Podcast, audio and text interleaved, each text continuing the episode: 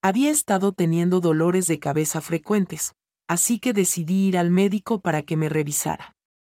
Cuando llegué a la clínica, había varias personas esperando en la sala de espera. Me senté y saqué mi libro para leer mientras esperaba.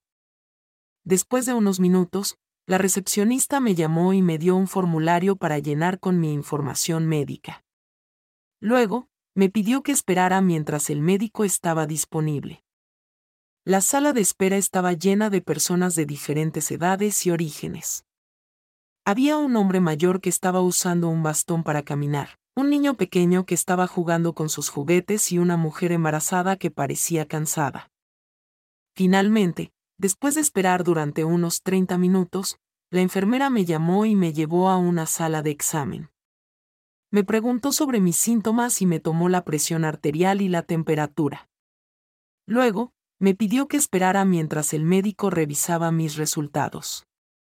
El médico finalmente entró en la habitación y revisó mis antecedentes médicos.